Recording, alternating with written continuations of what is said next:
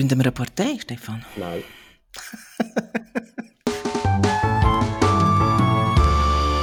Hanbecks trifft. Der Stefan Kählin. Hoi. Willkommen in meinem Podcast. Danke vielmals. Du bist Kinder- und Jugendpsychologe. Wie wird man das? Wie sieht so eine Ausbildung aus?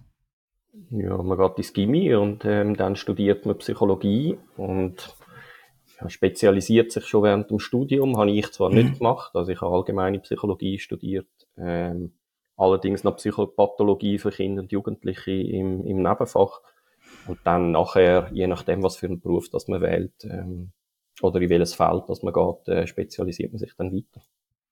Ist das etwas Ähnliches wie ein Facharzttitel, wo, wo die Mediziner haben? Kann man dann zusätzlich machen, ja. Unser Berufsverband hat so Fachtitel. Das ist dann Fachpsychologe für Kinder- und Jugendpsychologie zum Beispiel, gibt da auch noch andere.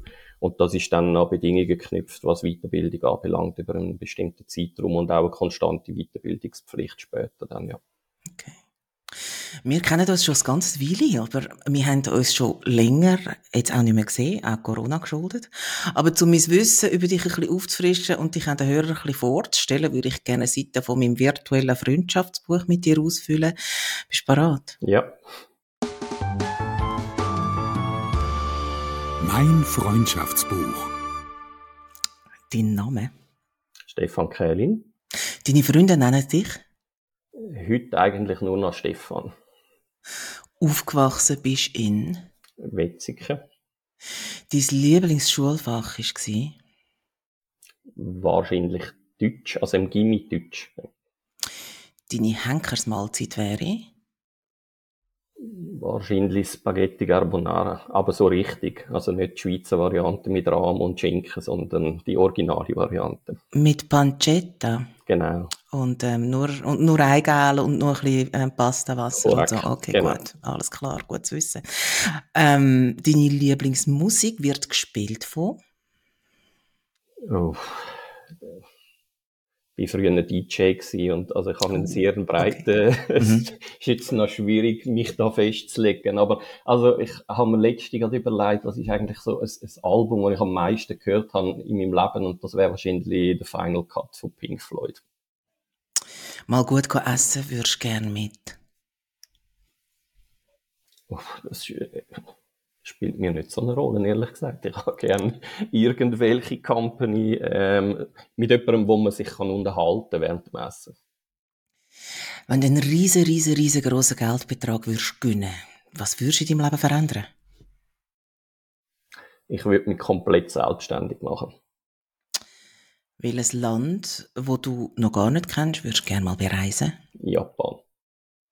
Das Schweizer Kinderlied, das dir als allererstes in den Sinn kommt, heisst Alle meine Enkel. Okay.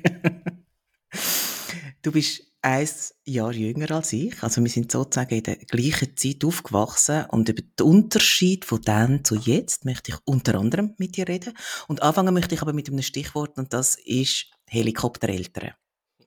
Gibt's die wirklich? Und wenn ja, sind das wirklich so Menschen, die mit dem Sauf vorfahren, alles kontrollieren, ähm, sich wegen dem Scheiß beschweren, die Lehrerschaft angreift? Ähm, wie ist das? Ja, das ist jetzt, äh, finde ich, gerade ein bisschen gar klischiert. Also kommt Mhm. vielleicht auch ein bisschen darauf an, wo dass man wohnt. Es gibt sicher so äh, Orte, wo Kinder wirklich jeden Tag in die Schule gefahren werden. Aber ich- also ich würde sagen, Helikoptereltern zeichnen sich durch andere Sachen aus, die vielleicht ein bisschen weniger plakativ sind. Nämlich ähm, im Gegensatz zu der Zeit, eben, glaube ich, wo wir aufgewachsen sind, dadurch, dass sie sehr vieles im Leben von ihren Kindern kontrollieren oder Mhm. versuchen zu kontrollieren, um sie wahrscheinlich vor Schaden zu bewahren, aber äh, ihnen da damit äh, keinen Gefallen, äh, keinen Gefallen tun. Ja. Und dass sie in der Schule dann dementsprechend auftreten, das kommt sicher auch gehäuft vor, aber das würde ich sagen, ist nicht nur, das sind nicht nur die Helikoptereltern, sondern es ist so ein ein Zeitphänomen, dass jeder einfach, äh, glaube ich, das Gefühl hat, ich will zu meinem Recht kommen und für das stehe ich halt ein. Ja, aber das ist jetzt eben gerade ein guter Punkt, oder? wenn man vergleicht, wie wir da mal aufgewachsen sind. Und das, mit dem meine ich jetzt nicht nur, dass wir keinen Velohelm getragen haben und heute haben sie schon einen Helm auf dem Bobbycar. Sondern es gibt ja ganz viele andere Sachen. Was, was, was macht das? Was, wie wirkt sich das auf die Psyche aus von Kindern? Ja, also die Frage finde ich ist noch schwierig zu beantworten, weil es, es sind so viele Aspekte, wo das schlussendlich betrifft, oder? Mhm. Aber eins davon, da geht es sicher um, um die individuelle Entwicklung und, und, wie soll ich sagen, das Erleben von Autonomie. Also das heißt, während wir ähm, ja Nachmittag lang irgendwo im Quartier unterwegs sind, ohne dass unsere Eltern gewusst haben, wo wir gewesen sind, ähm, gestattet man das Kind fast nicht mehr. Das heißt, sie sind auch nicht gezwungen, in gewissen Situationen selber zu reagieren und sich zu überlegen, was, was mache ich jetzt konkret, oder? Ähm, das wird dann sehr oft abgenommen und das sind aber äh, Skills, die man eigentlich aufs Leben heraus gesehen schon irgendwann muss lernen und warum eigentlich nicht in der Kindheit, oder?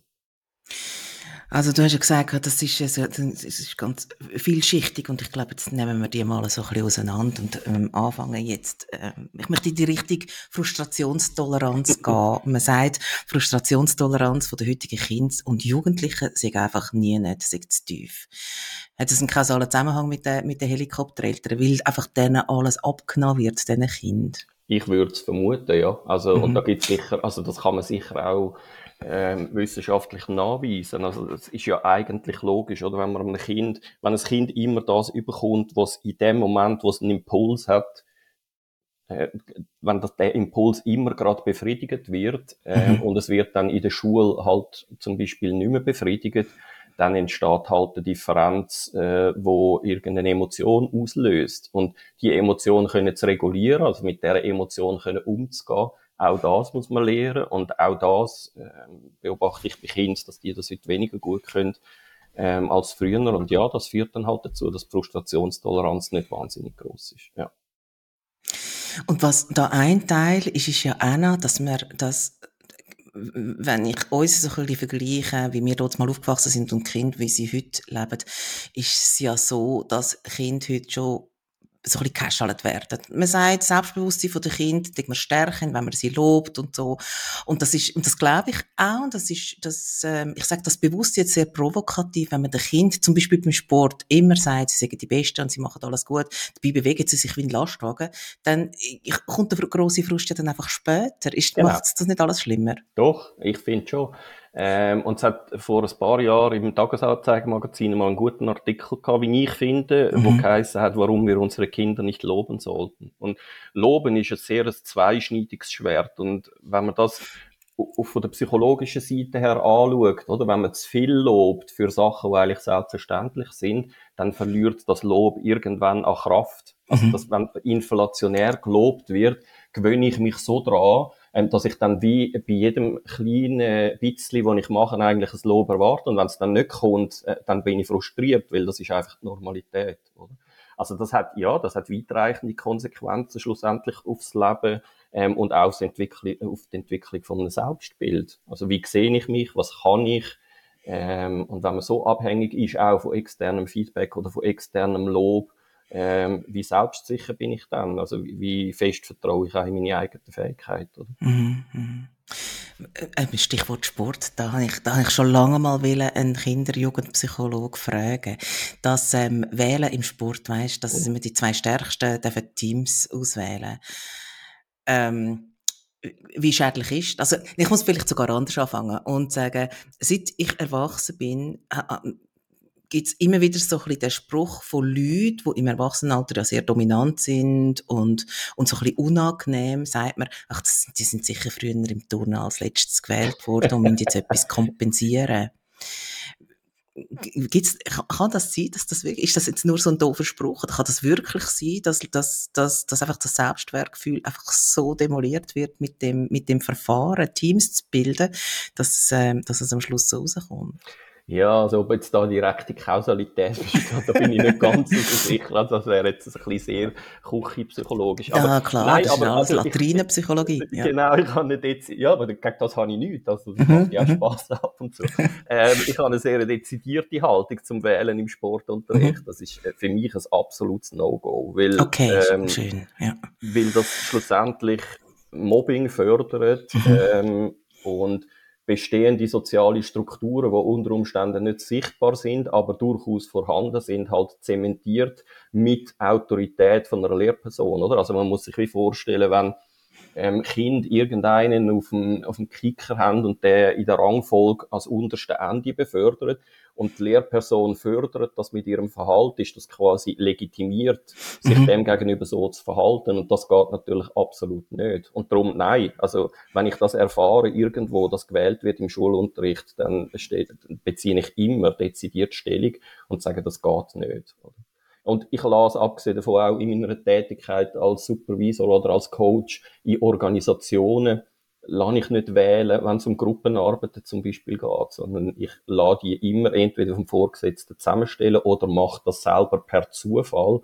Ähm, aber sonst ist einfach die Gefahr groß, dass sich die Leute gruppieren, die ja eh miteinander zu tun haben und sich gut verstehen. Und das ist im Organisationsentwicklungsprozess nicht unbedingt das Förderlichste. Gibt es die Effekte, wo, wo, wo man bei den Kindern dann feststellt, beim Wählen im Sport, auch im Erwachsenenalter, einfach so ein bisschen versteckter? Ja, also kannst du ja mal selber fragen. Ich weiß es ehrlich gesagt nicht, weil ich bin selten mehr in der Lage, dass ich noch irgendwie muss wählen, oder? Aber wer yeah. wählst du? Also wenn man wählt ähm, für irgendetwas, man wählt Leute, die einem sympathisch sind und das ist ja auch völlig okay, oder? Mm. Ähm, aber wenn das eben nochmal, wenn das auch in einem Team die sozialen Strukturen, die eh schon da sind und die vielleicht problematisch sind, zementiert, ist das sicher keine gute Angelegenheit. Mhm.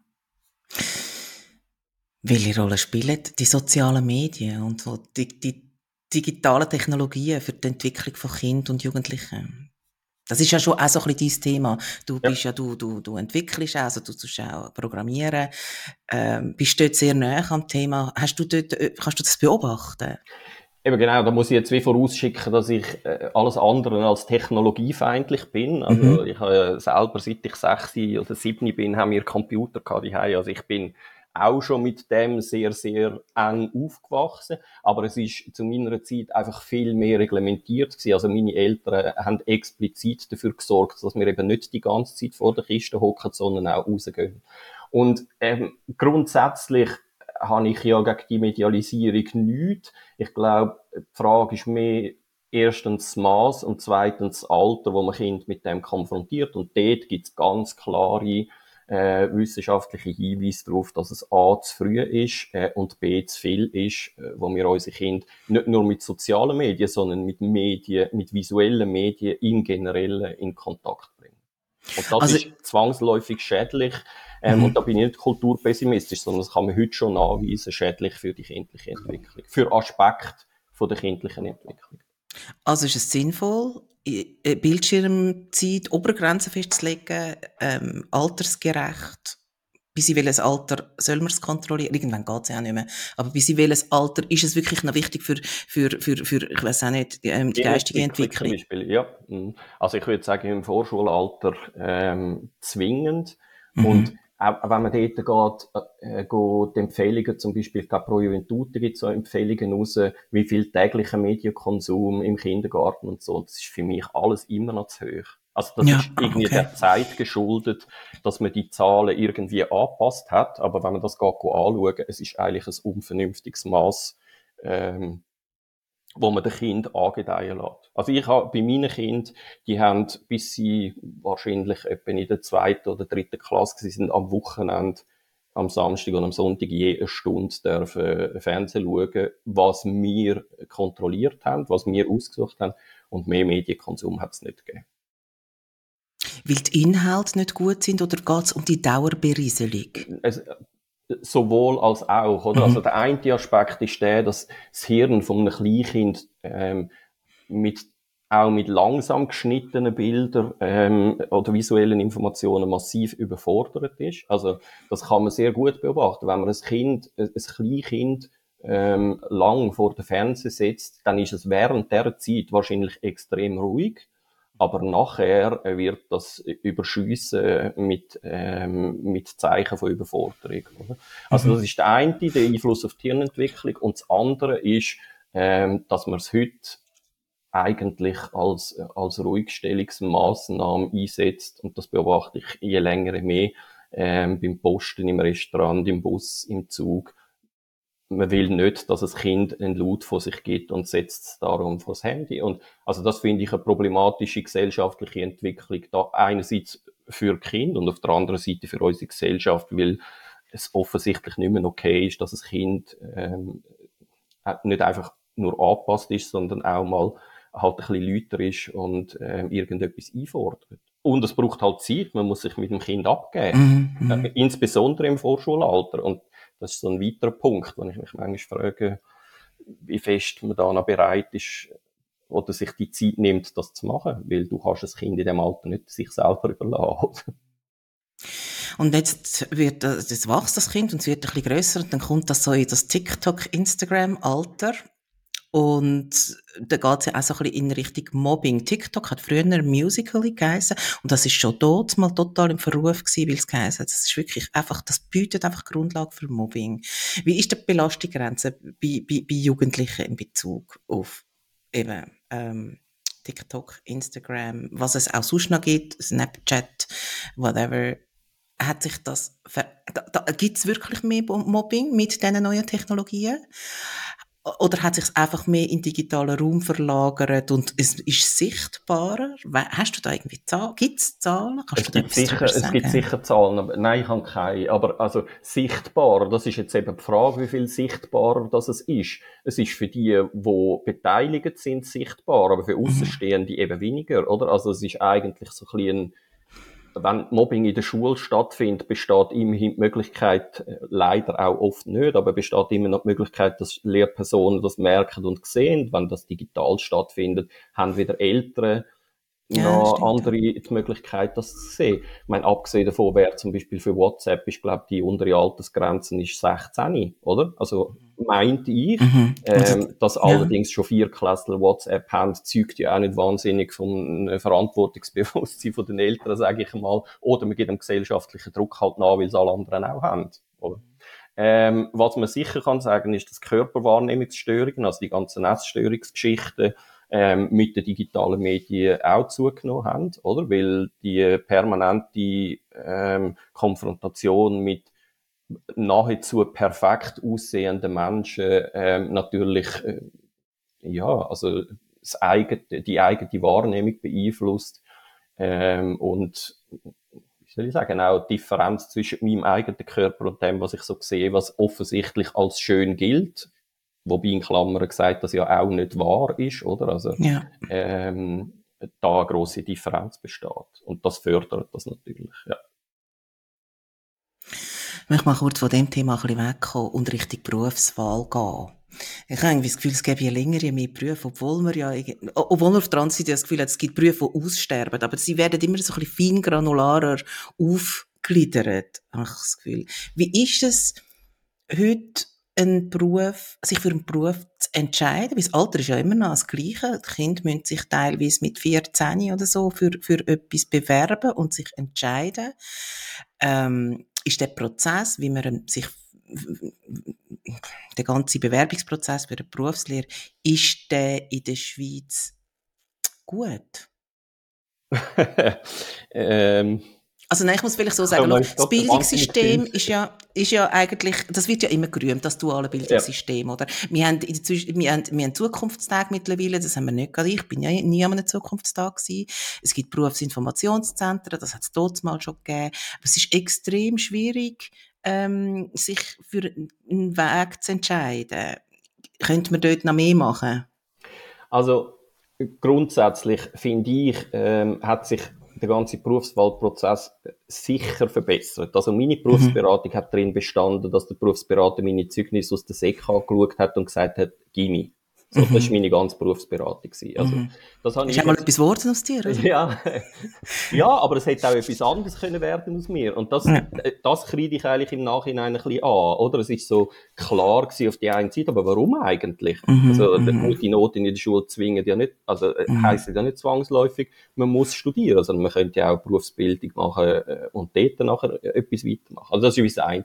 Das andere ist, das habe ich jetzt mit meinem Sohn gemerkt, wo ich mit ihm dann bei der Berufsberaterin bin, so viel Berufe gibt's ehrlich gesagt gar nicht. Also, sie hat dann so eine Broschüre gehabt, wo sie vor uns aufgefächert mhm. hat, mit allen Bereichen, und dort sind eigentlich alle Lehrberufe drin gewesen, und ich habe ehrlich gesagt nicht das Gefühl gehabt, dass das so war. Ich habe mir vorgestellt, es sei viel mehr.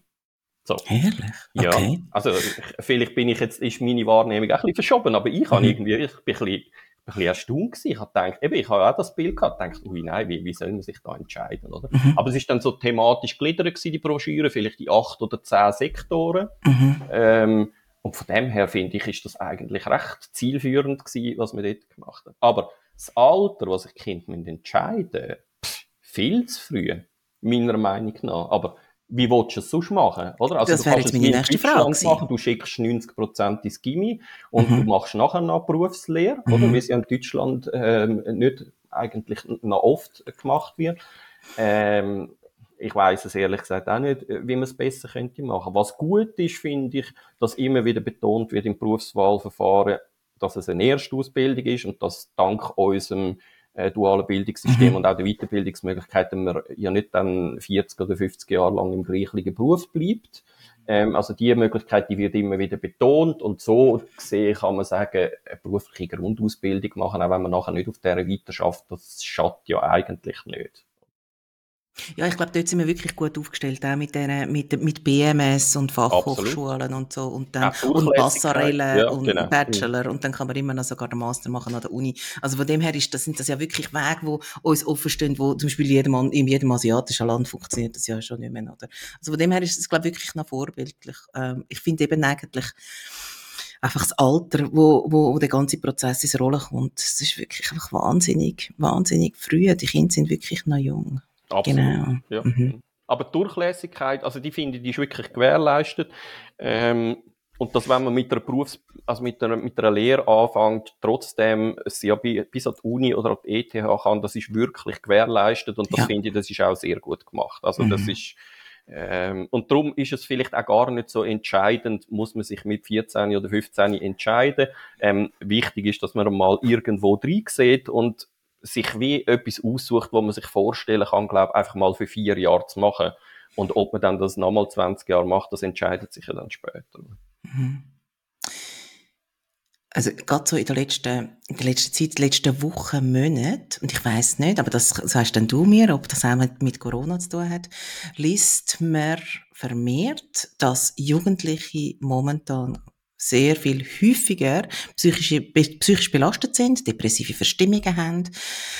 Ist das wirklich so oder reagiert man heute einfach häufiger und schneller?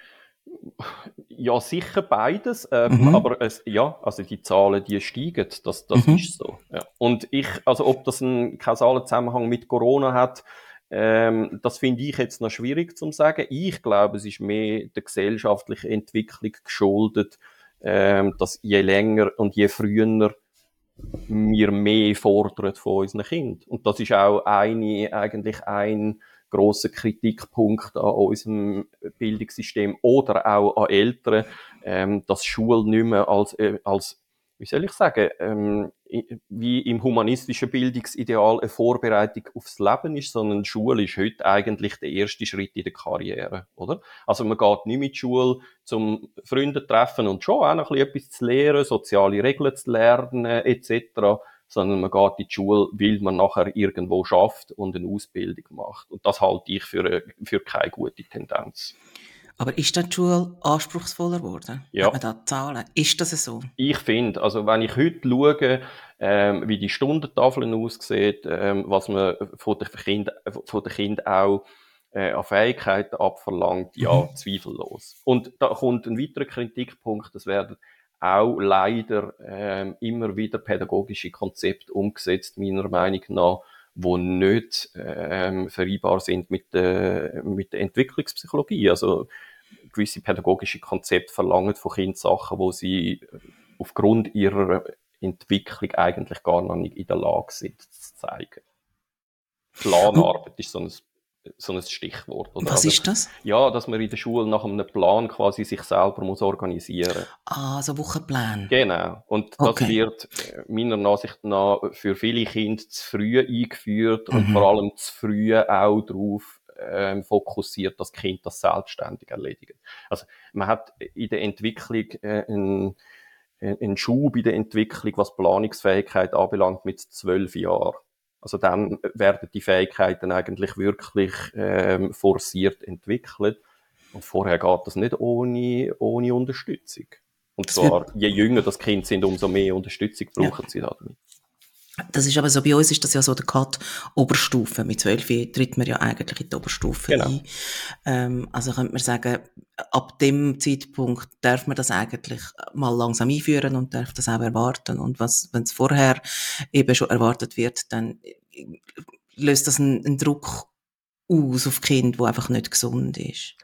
Nicht bei allen Kindern, aber ja, ja je länger, je mhm. mehr. Und weil Kinder heute auch nicht mehr ganz die gleichen, und das hat ja auch mit der Medialisierung zu tun, die gleichen Voraussetzungen mitbringen, was sie so schon können, wenn sie in die Schule kommen, verschiebt sich das Thema natürlich äh, je länger, je mehr auch äh, Klasse um Klasse dann wieder, oder? Also das heißt, ähm, weil sie weniger haben, sind sie bei anderen Entwicklungsschritten dann auch später dran und wenn man aber Planarbeit immer noch in der dritten oder in der vierten Klasse einführt wie früher, ähm, dann ist es umso schlimmer dann natürlich. Also, die Schule hinkt eigentlich, was Konzeptentwicklung anbelangt, äh, ich sage mal 10, 15 Jahre hinter der gesellschaftlichen Entwicklung, wie Kinder heute sind, hinher.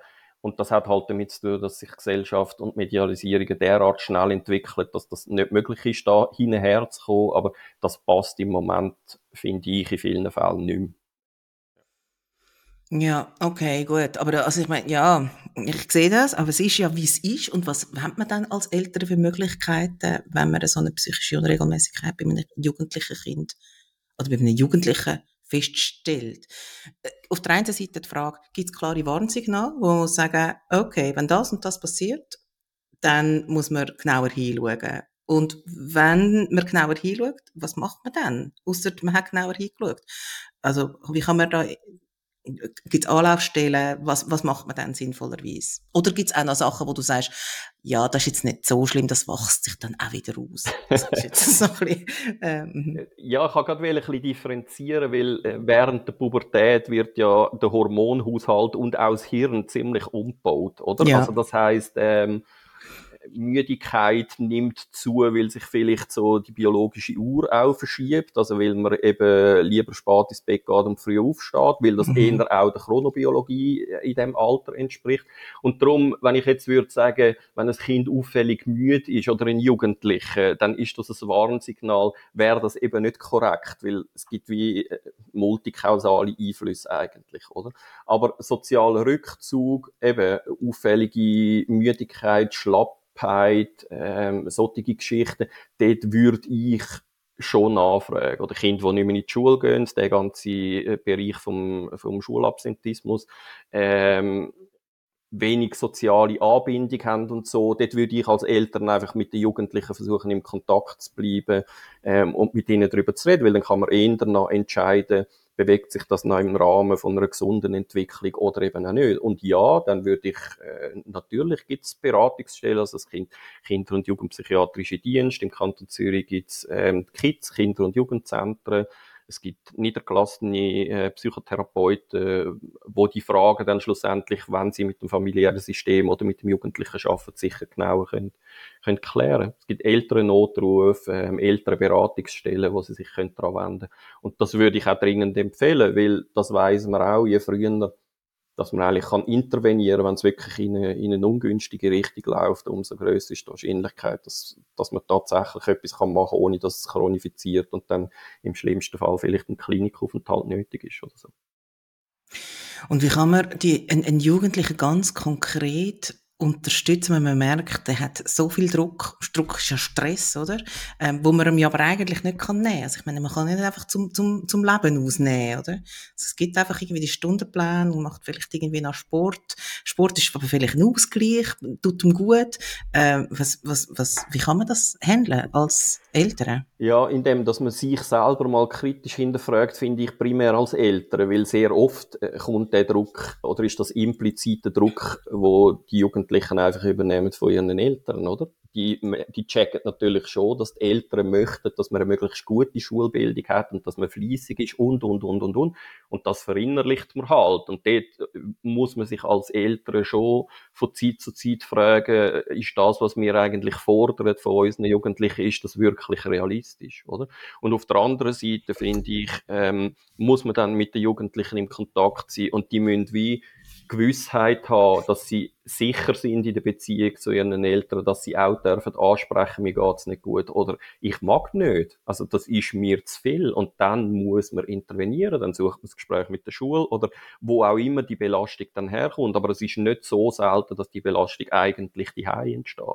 Weil einfach die Erwartungshaltung ja. äh, zu hoch ist, ja. ja okay wenn ein Kind eine Essstörung entwickelt oder sie sich anfängt selber zu verletzen oder sogar irgendeinen Suizidgedanken ähm, ausspricht, was macht man als Eltern dann? Also bei Suizidgedanken, da ist, äh, bei Suizidgedanken oder bei suizidalen Äußerungen, da ist die Handlungsempfehlung ganz klar immer ernst nehmen, weil mhm. etwa 90 Prozent der Suizid, die ähm, verübt werden, vorher angekündigt werden. Also in der einen mhm. oder anderen Form. Mhm. Ähm, also das heißt, dort geht man immer ähm, eigentlich zu einem Kinder- und Jugendpsychiatrischen Dienst und lässt also eine Abklärung auf Suizidalität machen. Ist es gerechtfertigt, einen Notfall daraus zu machen? Ja. Ist es ein Notfall? Okay. Mhm.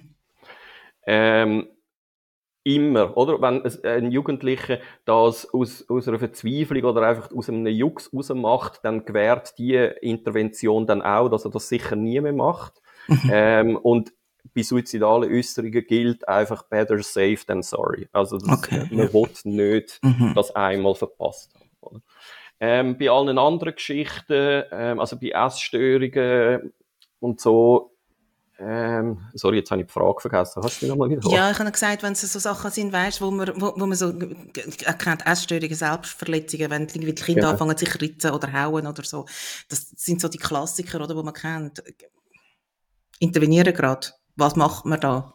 Ja, ist noch schwierig, oder? Also das ist sehr oft ja Kompensationsverhalten. Also das Ritzen zum Beispiel, das, also wenn es nicht ein soziales äh, Thema ist, äh, so ein gelerntes, oder? Also dass, dass man es hat ja auch so Phasen gegeben, wo das halt dann so in gewissen Kreisen hat das so ein bisschen wieder zugehört. Das ist dann so eher so ein Gruppenphänomen, oder? Ah, okay. Also ähm, auch ein Gruppendruck, meinst du? Ja, oder man lernt es halt. Also ich, ich habe mich geritzt, was mir nicht gut gegangen ist, dann probiert man das halt vielleicht auch mal aus, oder? Mhm. Aber in anderen, also ähm, sehr oft ist das ein, ein Kompensationsverhalten, irgendwo mit dem Druck umzugehen oder seine Emotionen zu regulieren.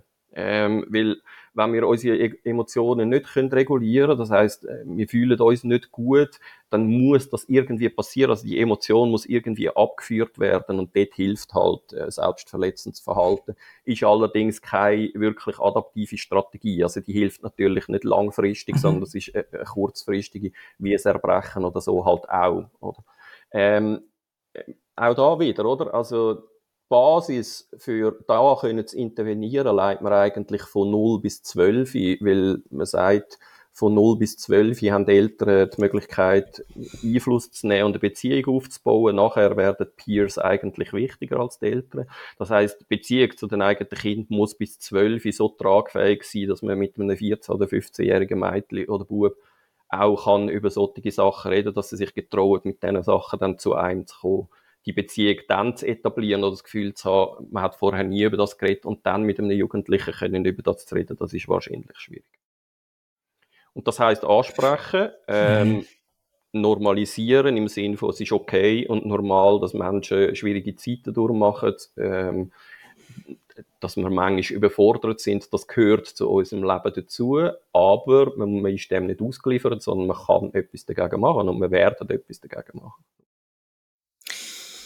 Ich habe vorher schon mal schnell Corona angesprochen. Ähm, drei Jahre fehlen die unseren Kindern in der sozialen Entwicklung, weil sie ja so isoliert sind. Also ich habe jetzt tatsächlich sehr konkret bei meinen Kindern das Gefühl, es ist so ein bisschen wie, sie haben über Monate nie irgendwie mit anderen Kindern aufzugehen gemacht. Sie haben wohl dann irgendwie ein Zoom-Meeting aufgesetzt und der eine ist dort und der andere da, aber es ist ja nicht das Gleiche. Nein, ist es nicht, aber ich, also ehrlich gesagt frage ich mich ein bisschen, ob sich das wahnsinnig unterscheidet vom Alltag.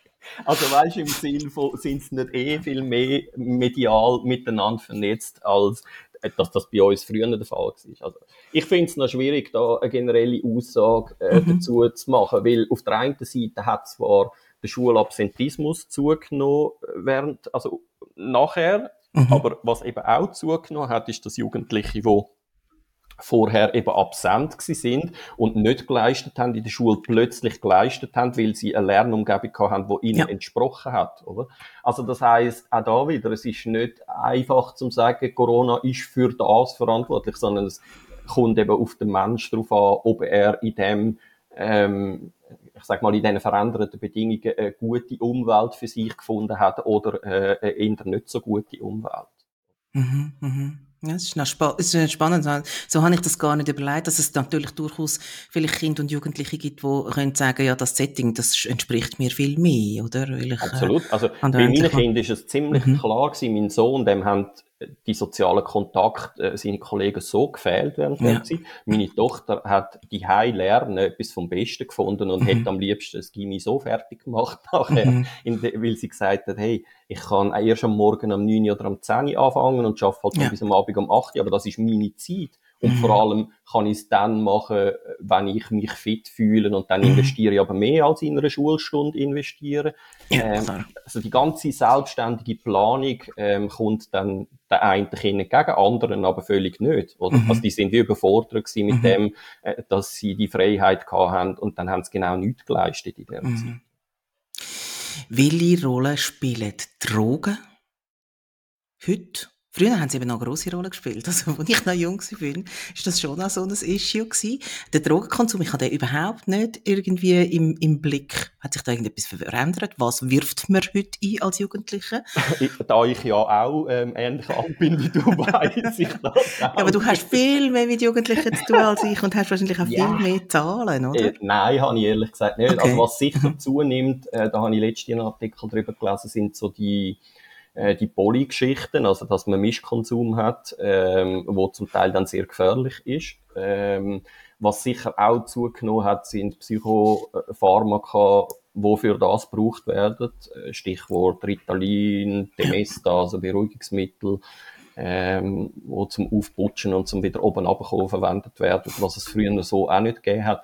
Aber zu den restlichen Sachen, äh, nein, kann ich ehrlich gesagt nicht so, nicht so viel sagen. Ich vermute mal, dass das nicht gross an, also, welche Drogen das konsumiert werden, ist sicher anders, oder? Also, ich, ein paar Leute, die mit mir in der Sek ähm, oder im, äh, später im Gimmick sind, leben nicht mehr, weil sie Heroin konsumiert haben. Und das ist heute sicher nicht mehr der Fall. Mhm. Ähm, aber es sind ja dann auch neue Sachen gekommen, wo heute, wie Ecstasy oder so, wo, wo sicher heute noch konsumiert wird. Aber nein, ich kann es nicht genau sagen. Ich habe zu wenig mit der, äh, mit den Jugendlichen zu tun, die Drogen konsumieren. Nein, es ist eben wirklich noch lustig. Ich habe auch das Gefühl, wenn ich so stumm schaue, also, ähm, unsere Kinder sind ja im ähnlichen Alter mhm. und, und meine Tochter ist 16 und ich habe das Gefühl, in ihrem Umfeld, da wird nicht gesoffen, da wird nicht geraucht und sie haben auch keinen Sex. Ja, aber das ist ja vielleicht mehr eine Frage, ähm, was für eine mit was für Leuten umgebe ich mich. Ja, ja, ähm, natürlich. Milieu ja, ist immer ein Thema, klar. Ja, aber ich glaube, das aber, ist wahrscheinlich das entscheidende Thema, weil mhm. dann haben wir natürlich auch du und ich jetzt äh, wie soll ich sagen, ein bisschen einen, einen gefärbten Blick. Mhm. Also man neigt ja dann dazu zu glauben, äh, weil meine Kinder das nicht machen oder mhm. weil ich das bei meinen Kindern und ihren Freunden und Freundinnen nicht beobachte, äh, ist das vielleicht nicht mehr existent. Aber ich glaube, das ist, das ist biased. Also das, ähm, da haben wir sicher nicht den wahren Blick. Oder? Ja, aber das ist natürlich eine Aussage, oder? Weil ich meine, das ist das, was ich sehe und ich denke mir so, wenn ich zurückschaue, was ich in dem Alter gemacht, uh, also, weißt, ähm, dann, aber wenn du sagst, ja, nein, das ist mir einfach irgendwo so ein bisschen gefangen, eben, ähm, dann, und nur mit anders findet es aber schon statt. Und das weiß ich einfach nicht, oder? Weil ich natürlich auch im, im, im Alltag nicht den Blick habe, wo du hast, ähm, dann ist es natürlich auch eine Antwort, klar. Ja, aber das, aber das ist ja ehrlich gesagt auch zu meiner Zeit so gewesen. Also ich habe sehr viel Sport gemacht, so in den, in Teen-Jahren. Ähm, und wir haben irgendwie auch wenig Drogen konsumiert und, und äh, gesoffen, obwohl man das ja noch hätte können früher, oder? Hast ja auch mit 13 schon das Bier können trinken, ja. wenn du ja. ähm, Aber bei uns ist das wie wegen dem Sport so ein bisschen nicht so der Fall gewesen und mhm. dann hat aber auch kein Druck geherrscht, oder? Mhm. Aber mhm. die sozialen Phänomene, eben einen gewissen, gewissen Gruppendruck und, oder mit, früher hat man gesagt, mit den falschen Leuten umhängen ja. oder so, oder? Ähm, das hat zwangsläufig natürlich einen, Eindruck, äh, einen mhm. Einfluss, ja. Mhm. Vorher haben wir es ähm, von der Schulstruktur gehabt, da hast du gesagt, ja, eigentlich hinken die immer so ein bisschen 10, 15 Jahre hinter, hinter, ähm, hinterher, dem, was man eigentlich jetzt auch kann beobachten. Ähm, und wir haben es auch von, von, von der psychologischen oder psychiatrischen Betreuung von den Kindern, wo wir auch wissen, es gibt viel zu wenig Einrichtungen und Möglichkeiten. Was kann da die Politik machen? Also, meine, schlussendlich ist es wirklich eine Frage, äh, oder, also eine Aufgabe für die Politik, oder da aktiv zu werden. Aber mit was und wie? Tja, grosses Schweigen, nicht wahr? Weil äh, haben die Kinder Lobby oder ähm, haben Lehrpersonen ein Lobby, hat die Schule ein Lobby? Ähm, es findet im gesellschaftlichen Diskurs irgendwo einfach nicht statt. Und wenn wir die Schule nehmen, ähm, meines Erachtens reden dort einfach zu viele Leute in der Politik über Schule, die von Schule und auch von der Entwicklung von Kindern keine Ahnung haben. Also die ganze Ökonomisierung von der Bildung, also das Ausrichten von der Bildung eigentlich auf die Wirtschaft, ähm, das, das beobachte ich sehr kritisch. Aber dort spielt es halt eine Rolle, wer das man wählt. Und wenn man äh, wirtschaftsfreundliche äh, Parteien wählt, dann muss man sich äh, meines Erachtens auch nicht wundern, wenn dann halt eine wirtschaftsfreundliche Bildungspolitik ja. rauskommt und nicht eine menschenfreundliche Bildungspolitik. Gründen wir eine Partei, Stefan? Nein.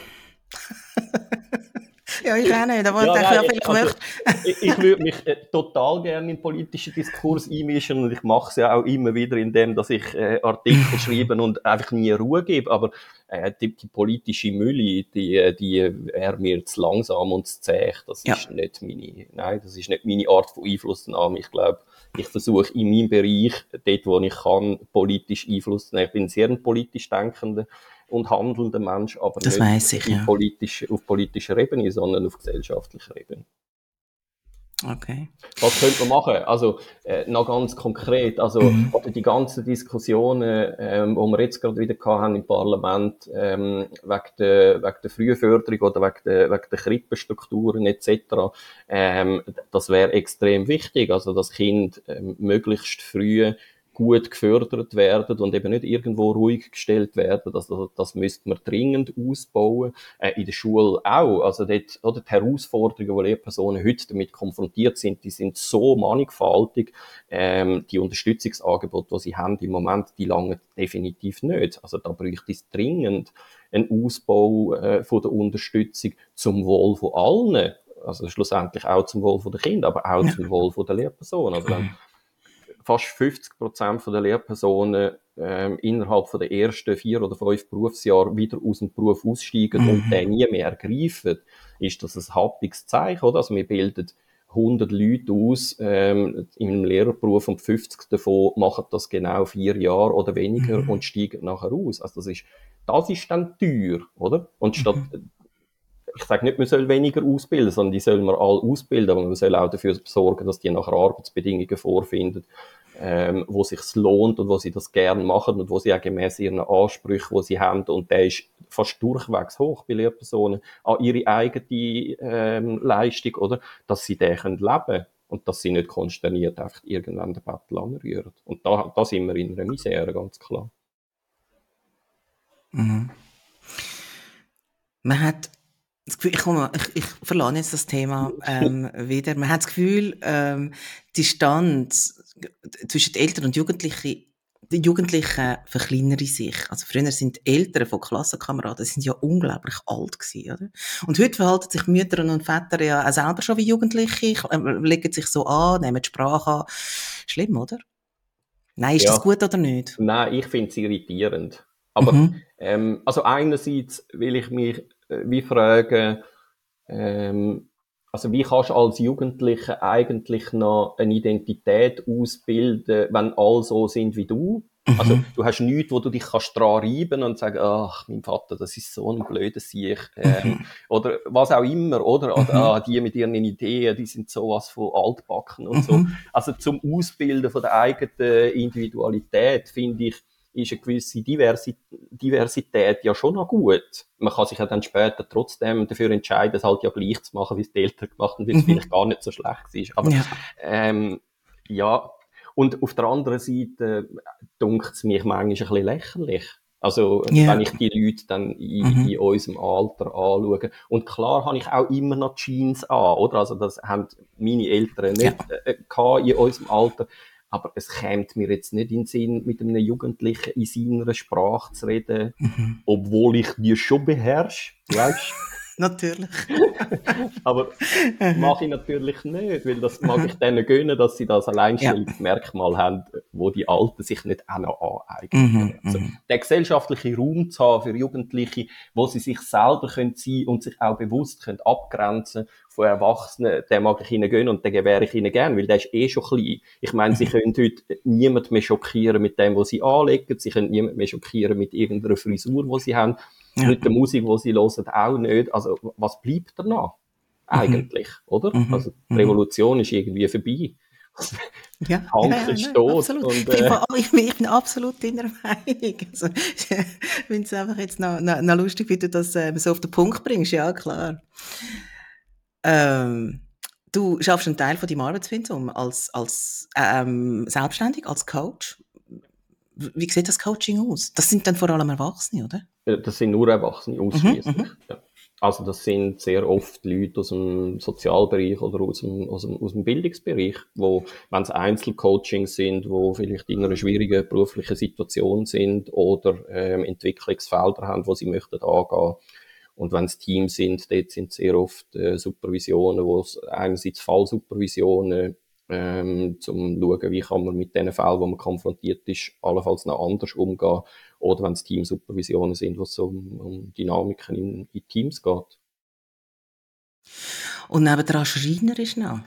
Ja, leider nicht mehr so häufig, weil eben die Selbstständigkeit und äh, die Schulpsychologie, die äh, fressen die längere mehr Zeit. Aber ja, das ist über lange Zeit sehr ein grosses Hobby gewesen von mir. Ja. Ich habe total eine schöne Schmuckschatulle, ähm, die du gefertigt hast, äh, mit noch? und allem. Ja, natürlich. Ja, sicher. einfach, sie, wird, sie wird immer leben, oder? Also, ich Ja. die, Ja, also gebaut ist sie eigentlich schon. Für die Ewigkeit, ist sie eigentlich Mhm. für die Ewigkeit. Ja. ja, Mhm. ja, genau. Und das ist wirklich wunderschön gemacht und wunderschön verarbeitet. Und ich bin wirklich da sehr neidisch, dass du das kannst und da mit, mit den Händen zu arbeiten.